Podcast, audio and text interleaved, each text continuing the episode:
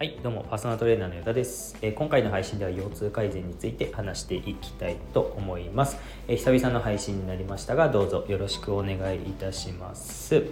えー、私ですねこのスタンド FM あとポッドキャストですね。音声配信以外にも YouTube だったり、えーと、SNS、LINE の方あとメールマガでもですね情報発信しています。ま僕の情報を受け取ってですねあの整えてから鍛えるっていうことを僕は広めたいなと思って、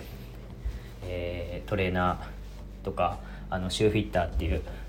形でこう体に関わるお仕事をさせてもらってるんですけれども、えー、何かこう健康に関する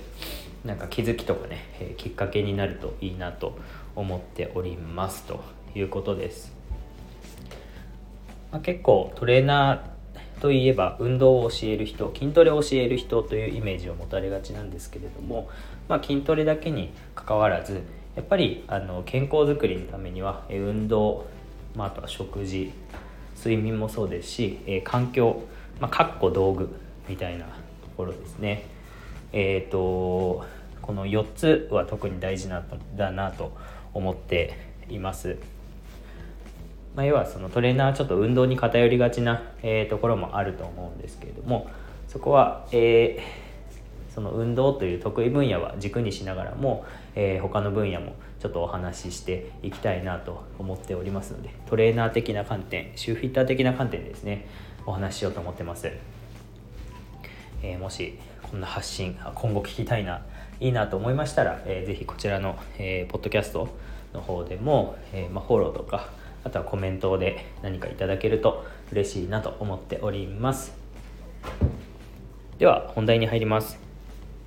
えー、今回の、えー、投稿投稿じゃない。ごめんなさいね、えー、ブログとかあのそういうかえー、始まりが癖になっちゃってるんですいません。今回の配信では、えっと、腰痛改善について話していきます、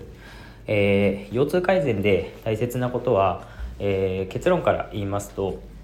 えーと、体の緊張状態を和らげるっていうことが大切になっていきます。体の緊張状態和らげるということは、まあ、どういうことかというと、えー、まあ、皆さん今肩にグッと肩をすくめたり、えー、肘をグッと曲げると、えー、筋肉、え肩をすくめるだったら肩ですね。首とか、え肘を曲げるだったら力こぶ。ギュッと力入ると思います。で緊張状態っていうのは、まあ、このぎゅーっと筋肉を硬くするような動きが、えー、まあ、無意識のうちにこう全身、まあ、足だったり、えー、まあ、腰とか、ま今回腰痛改善なんでねあの腰でいいかなと思いますけど、えー、起きちゃうわけです。この緊張状態というのが、え日常生活のストレスとか、え動き方の癖。だったりそういったことがきっかけで、えー、と体は、ま簡単に緊張状態になってしまいます。で緊張が高い体になると、えー、痛みを感じやすくなるんですね。人の体って。なので、えーと、この緊張状態をできるだけ和らげてあげるっていうのが、えー、まず腰痛をですね改善するために必要なことになります。で緊張状態を和らげるっていうのは結構ざっくりして今おりますので今回は、えーとまあ、腰痛改善するためには、えー、体の緊張を落としてあげることが大切ではありますが、えー、まあ、腰痛にこうより近いところでいうとやっぱり背骨とか股関節といった、えー、関節、え骨ですね。あとそこについている筋肉の、え緊張状態っていうのが結構えー、腰痛に関わってきます。なので、えーと、今回は、えー、腰回りとかあとは背骨の緊張状態を落とすことによって、えー、それが結果腰痛改善に、えー、つながりますよみたいなそんなお話をしていきたいなと思います。いいですか？今のお話をまとめると、えー、腰痛は体の緊張状態が高いと、え、感じやすいです、え、姿勢が悪い人でも腰痛ない人おります。おりますが、えーと、腰が痛い人は総じて腰回りが緊張していたり、えー、その隣り合ってる、えー、関節にくっついてる筋肉が硬かったり、えー、筋肉以外にも軟部組織、えー、そうですね皮膚とか関節を包んでる袋とかまず人体とか腱とかアキレス腱みたいなね腱とかいろいろ色ありますけどそういったところが緊張しています。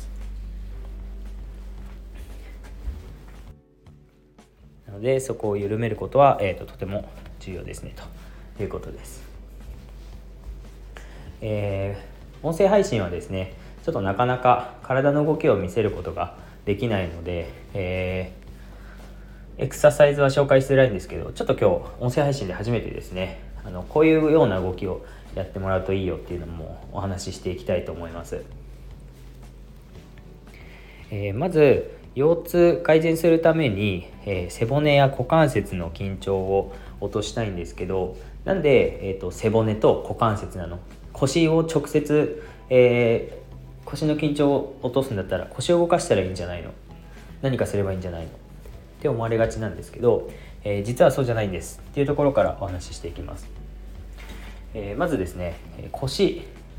は、えーとまあ、腰ですね。お尻の辺りも腰っていう人いますし背中の結構上の方も腰っていう人いらっしゃいますが、うんとまあ、骨盤の、えー、上あたりを、えーと、あ骨盤の上あとはお尻のあたりも、えーと、今回腰と呼ぶことにします。いいですか？で、えーとこの腰回りの動きっていうのはえー、その隣にある股関節あの足を持ち上げる時にね足の付け根のあたりこれ股関節って言いますけど股関節やあと首から骨盤までつながってる背骨。背骨です。この柔軟性がかなりですね、えー、影響していきます。結局腰が、えー、痛くなってしまう腰の緊張が高くなってしまうのは、まあ、動かしていないか、えー、使い動きすぎているか使いすぎているかっていうことになるのでもし、えーと、あなたがですね普段から、えー、よく動動く人動く人だったら動動いているのに腰が痛くなってしまう。っていうことであれば、えーと、もしかすると、えー、腰が動きすぎるような体の状態になってるのかもしれない。例えば前屈なんかもそうです。前屈を前屈できるけど腰が痛いっていう方結構いるんですけど、えー、そういう方の特徴としては、えー、前屈は腰を折り曲げて背骨も柔らかく折り曲げて で膝も伸ばして、えー、お尻を後ろに突き出してみたいなのが、え前屈の動作になりますが、え背背骨の硬さがあるためにあ背骨じゃないごめんなさいね。股関節が硬いがゆえに背骨が必要以上に折り曲がらないといけない。わかりますか？股関節が、えー、しっかり曲がってくれれば、えー、背骨股関節、まあ、膝の裏側とか、えー、たくさんある関節をまんべんなくこう使って伸ばして前に倒れればいいんですけど、えー、股関節が硬い一部が硬いことによって他のパーツが余計に動かなきゃいけなくなっちゃうなっちゃうわけです。で余計に動くとなると,、えーとまあ、要はもうそこまでは僕はあの折り曲げられないですよみたいなところまで、えー、関節が可動域出してしまうので、えー、伸ば伸ばせば伸ばすほどに、えーと痛みを感じるようになってしまうというわけです。これが、えっと、動かしすぎ使いすぎなパターンですねで出てくる腰痛の話ですなのでこういう方は、えー、動きすぎている関節が今腰の辺りになっているので、えーと、よく言われるよく言われる体幹トレーニングのような、えー、トレーニングは結構効果的かなと思います。まあ、プラス、えーと腰回りが余計に動かなければいけない環境になっているので、えー、その原因根本になっている股関節例えばお尻のストレッチをしてあげたり、えー、ももの裏側を伸ばしてあげたりというようなストレッチが効果的な場合もあります。えーと、次は動かさなすぎて腰が痛いという方は、えっ、とまあじゃあこの方も前屈させましょう。えー、動かなすぎな人は結構な割合で前屈はできないのかなと思います。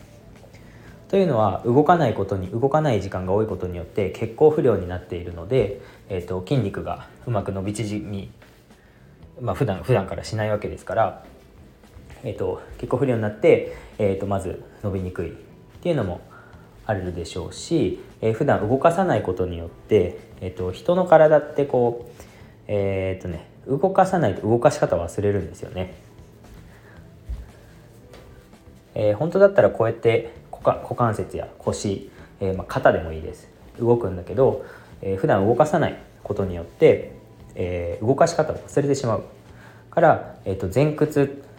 でどこの関節動けばいいの？どこ使って体を折り曲げればいいの？みたいな状態になってしまうわけです。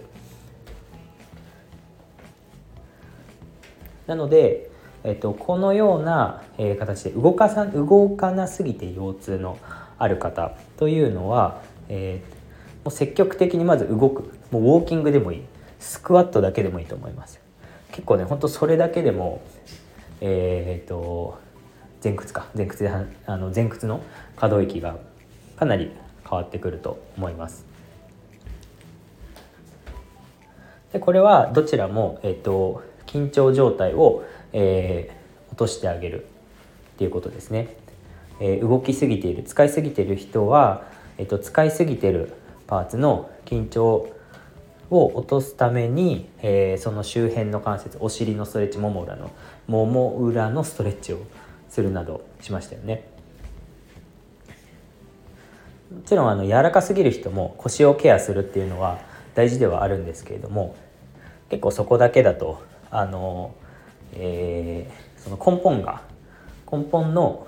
ところが解決しないので、えー、一向に良くならないパターンが結構多いですと。で逆に動かさなすぎの人は、まあ、とりあえず体動かすだけでも結構良かったりします。あの全員がそうじゃないです。全員がそうじゃないけど、えっ、ー、ともうほぼ一日中座ってて土日土日というか休日も全然動かないっていう方だったら、えっと、スクワットあ再スクワットでもいいですスクワットをするとか、えー、要は動かしてない関節をちょっと動かすだけでも可動域が改善される場合がありますこれも、えーと、普段動いてない人が、まあ、ちょっと動くことによって、まあ、血行が良くなって、えー、体の緊張度合いが落ちますよね。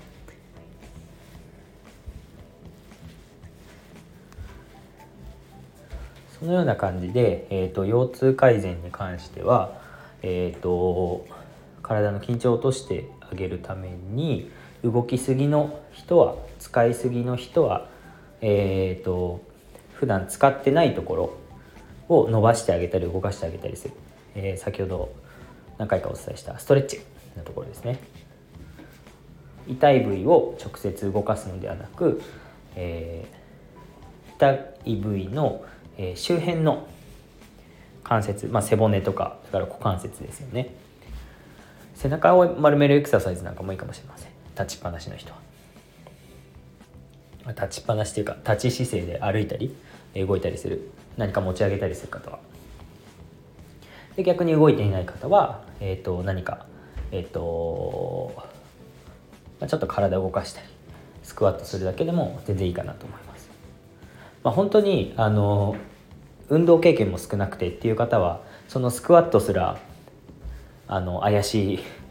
動きをされる方もいるんですけど、まあ、そういう方はえっと何て言うんですかねあの最初はまあ最初はというかストレッチしてから、えー、筋トレをするみたいなちょっと段階を踏んでやる必要があるんですけど、まあ、ここでは細かくお伝えできないので、動かさなす動かなすぎの人は、えー、体を動かすっていうのが大事になってきます。で体が体を動かしてもまだ良くないっていうことは、えーと、動かし方、えー、体の動かし方に問題がある可能性が高いのでそういう方はやはりあの最初に戻りますが、まあ、股関節や、えー、背骨を動かすような、えー、エクササイズっていうのを行っていただくのが、え、いいと思います。まあ、僕のところに来られる方はほとんど、えまあ分けたらもうどっちかですねえっと、まあ、病院に行かなければいけないみたいな方は、まあ、ほとんど来られないんですけれども、えーとまあ、座り姿勢が多い方はまずは軽く動えー、全体の動きスクワットだったり歩き姿勢を見たりさせてもらって、まあ、僕の場合マンツーマンのレッスンなので、まあ、最初から段階的に、えー、その目の前にいる方の体の特徴に合わせて動かしづらい部分と逆に動きすぎている部分みたいなのも、えー、見つけてあげてそれでエクササイズをするんですけどそういう形をとりますね。はいという感じで、えーと、今日は腰痛改善についてお話しさせていただきました。えっ、ー、とまとめると腰痛まあ、腰痛に限らずですがまず体の緊張状態落としてあげるのは大切ですよっていうことです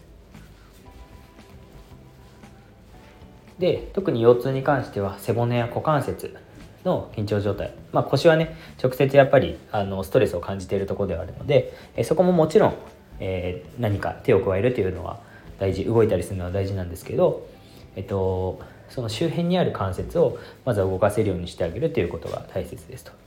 いうそんなお話でした。えー、今この配信を聞いてですねちょっと腰痛に悩んでいる方は、えー、ぜひですねあのちょっとこの後もう少しだけエクササイズを、えー、お話しさせていただくのでちょっとこのエクササイズをぜひやっていただければなと思います。やることは簡単です。えー、1種目で1、1種目じゃない、2種目ですか。2種目ね、やっていきたいと思います。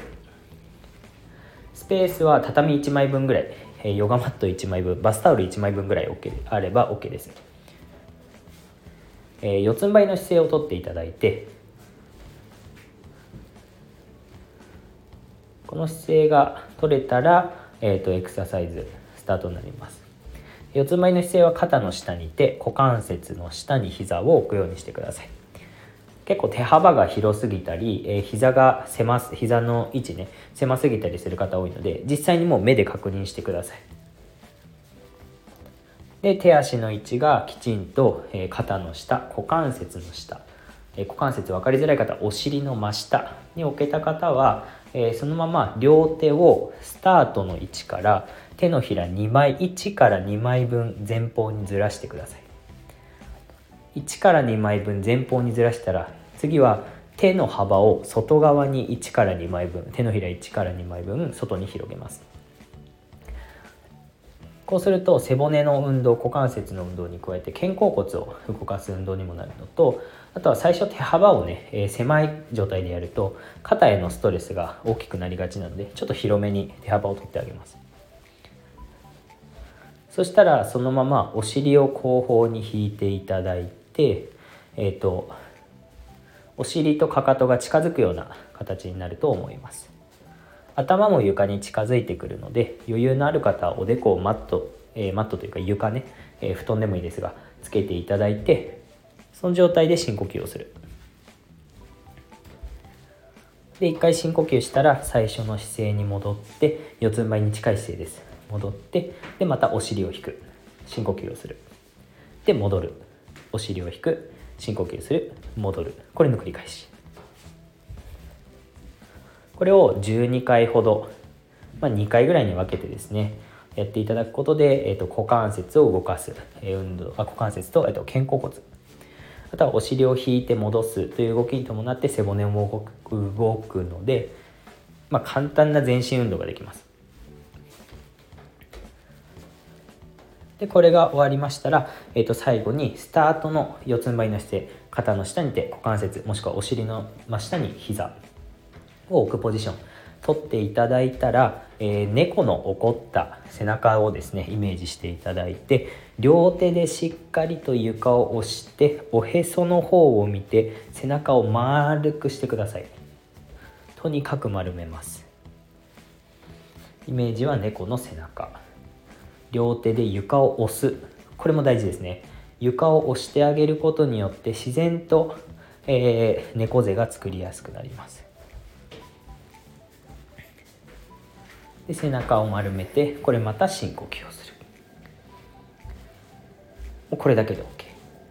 こちらは深呼吸5回ほど背中丸めた状態ですよ。5回ほどやったら終了になります。